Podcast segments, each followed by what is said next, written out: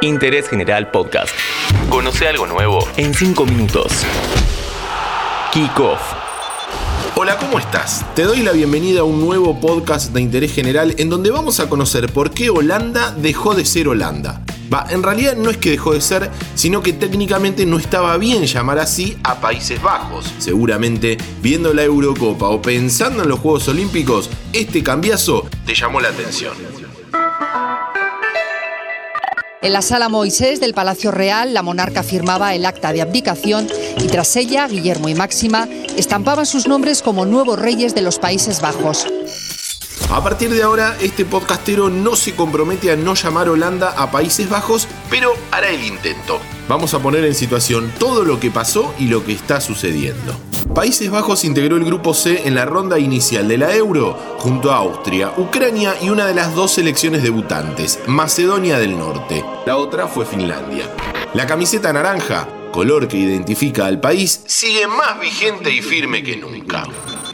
Siempre el deporte fue una buena excusa para comunicar o anunciar algo por parte de los estados, y la Euro fue el primer torneo grande que se jugó para que esto suceda. Haciendo un poco de historia, te cuento que el primero de enero de 2020, el nuevo nombre oficial es Países Bajos en castellano y Netherlands en inglés. Pero ¿por qué se dio esta situación?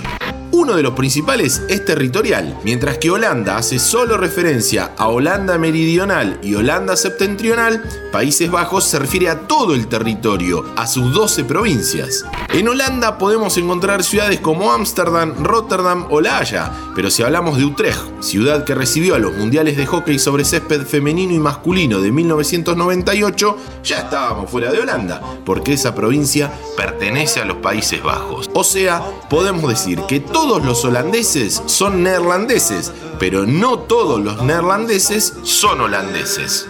En los Juegos Olímpicos de Tokio también se verá desfilar a la delegación de Países Bajos, ya que el responsable del equipo es el Comité Olímpico Neerlandés. Hace 25 años se tomó la decisión de utilizar la marca Holanda porque era la que generaba mayor impulso económico, pero hoy en día consideran que ya no es necesario. ¿Sabes también de qué se quieren despegar? De que a esa denominación, internacionalmente, se la asocia con la zona roja de Ámsterdam y los famosos coffee shop.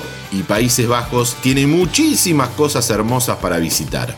Si hacemos un repaso de grandes futbolistas que no nacieron en Holanda, Países Bajos, querido podcastero. Podemos mencionar a Clarence Seedorf o Edgar Davis, ambos nacidos en Surinam. Surinam es el único estado soberano de América cuyo idioma oficial es el neerlandés, dado que perteneció a las antiguas Indias Occidentales neerlandesas, siendo la única de estas que desde su independencia ya no integra el reino de los Países Bajos. Muchísima vinculación existe entre nuestro país y los Países Bajos, desde haberles puesto una reina, punto para nosotros, hasta haberles ganado la final del Mundial en 1978, otro punto para nosotros. Dejemos de lado dos cosas, para cada lado y estamos todos contentos. La eliminación en el Mundial de Francia y haberles ganado la semi en el Mundial de Brasil. Buscando la final del mundo, va Maxi Rodríguez. Maxi ¡Gol!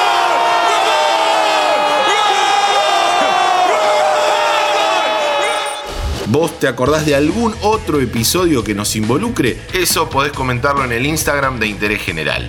Algo que sí se va a mantener en las delegaciones o deportistas que representen a los Países Bajos es el color naranja. Tradicionalmente fue el color que los identificaba y eso no va a variar. Podremos seguir hablando de la famosa naranja mecánica para referirnos a la selección de fútbol de 1974 y eso estará bien.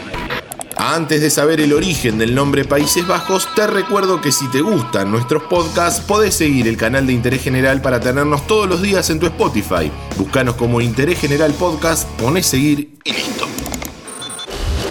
Te decía sobre el origen del nombre. La respuesta es muy sencilla. El nombre del país se debe a que gran parte del mismo se encuentra por debajo del nivel del mar. No hay demasiado misterio en esto.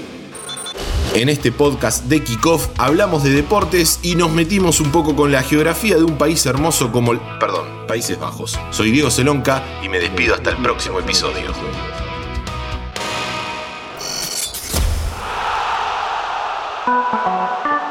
Seguí a Interés General en Spotify y escucha nuestros podcasts nuevos todos los días.